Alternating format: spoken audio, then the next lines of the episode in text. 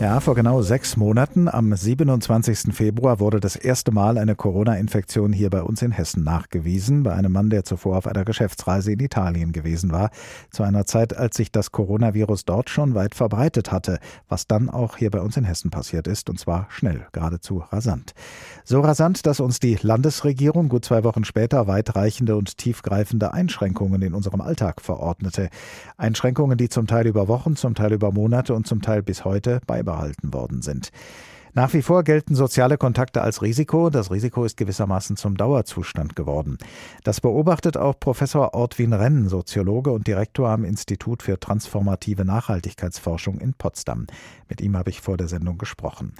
Herr Professor Renn, jeder und jede von uns wägt Risiken anders ab. Es fällt allerdings auf, dass viele Menschen angesichts der Pandemie zu Extremen neigen in beide Richtungen.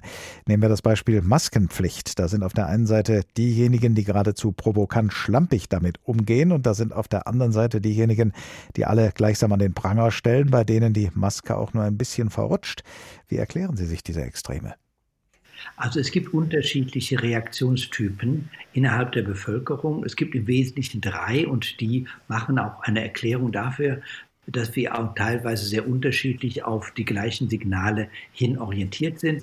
Das sind eher die ängstlichen, wir nennen die oft auch die Fluchttypen, die dann sehr schnell sich zurückziehen und einigeln und die sehr viel Angst haben, wenn sie nach draußen gehen und Menschen eben dann nicht mit Masken oder mit anderen ja, Maßnahmen konform gehen.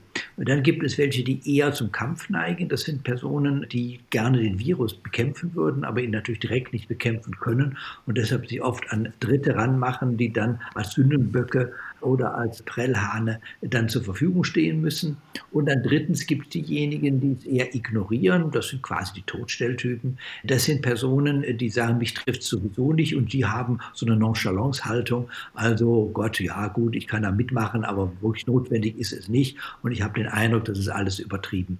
Und die kommen natürlich irgendwo aufeinander, auch auf der Straße, und dann kann es dann zu Konflikten kommen. Was beobachten Sie denn von diesen Extremen abgesehen insgesamt in unserer Gesellschaft sechs Monate nach dem ersten Corona-Fall? Mehr Solidarität wie anfangs erhofft oder eine tiefere Spaltung wie schon früh befürchtet?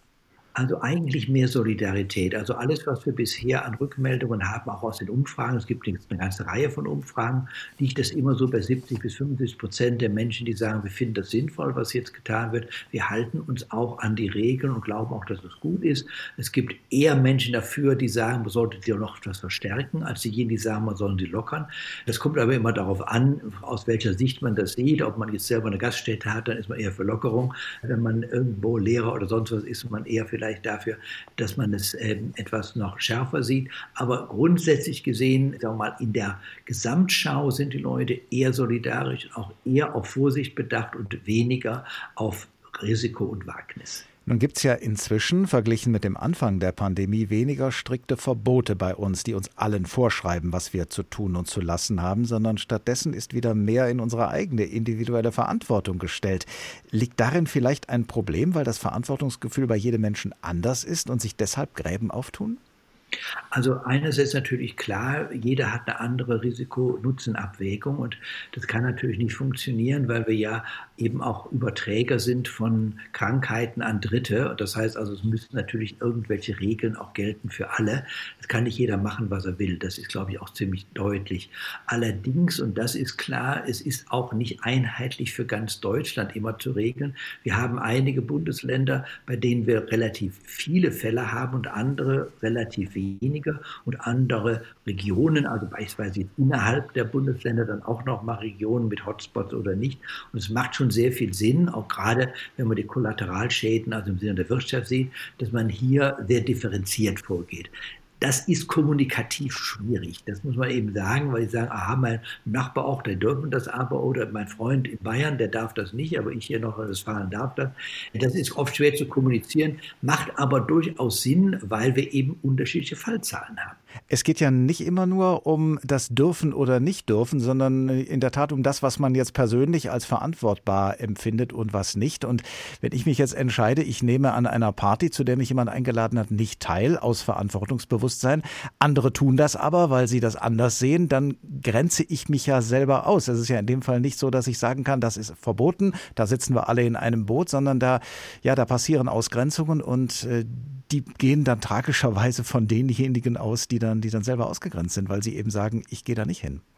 Ja, nee, das ist schon klar. Also sind wir wieder bei den drei Typen. Also wenn alle drei Typen zur Party eingeladen werden, dann gibt es eben halt sozialen Konflikt. Die kämpfen, sagen, da gehe ich erst recht hin. Das ist ganz wichtig. Diese ganze Sache, die regt mich langsam auf. Diejenigen, die eher nonchalant sind, sagen sich, natürlich gehe ich dahin. Ich, mich trifft es ja sowieso nicht. Und diejenigen, die eher Fluchtmenschen sind, sagen, da gehe ich auf keinen Fall hin. Nur wie, wie geht man mit solchen Konflikten um? Wie, wie findet man Strategien, dass sich dann eben keine Gräben auftun zwischen Menschen? Menschen, die sich ja eigentlich gut verstehen. Also ganz wichtig ist, dass man das erkennt. Also dass man beispielsweise sagt, also Menschen, die also eher dazu zur Flucht neigen, sind eben Personen, die sagen, ich möchte nur mal sicher gehen, wenn ich die Möglichkeit habe, mich zu schützen, dann tue ich das. Und denen kann man auch durchaus sagen, ja, auch immer der Pate, wir halten hier tatsächlich die Abstände ein, wir haben Desinfektionsmittel hier draußen stehen. Wenn es dir nicht gefällt oder wenn du den Eindruck hast, dass jemand zu nahe kommt, komm zu mir, wir werden das schon gemeinsam regeln. Und umgekehrt diejenigen, die sagen, mir wird nichts passieren, den kann man deutlich und klar sagen, dir wird vielleicht nichts passieren, du bist tatsächlich vielleicht unverwundbar, wenn du das glaubst, aber du bist Überträger und uns halte auch solidarisch mit den anderen. Trauen Sie unserer Gesellschaft zu, ist etwas pauschal gefragt, aber ich frage es trotzdem mal, trauen Sie unserer Gesellschaft zu, dass wir mit solchen Problemen fertig werden? Denn die Pandemie, die wird ja noch eine ganze Weile weitergehen. Also ich habe den Eindruck, dass wir bislang schon ganz gut damit fertig geworden sind. Es gibt natürlich am Rande Gruppen, die sich sehr stark und sehr intensiv und sehr lautstark gemeldet haben. Denken Sie nur an die Demonstration Querdenker Berlin und Stuttgart.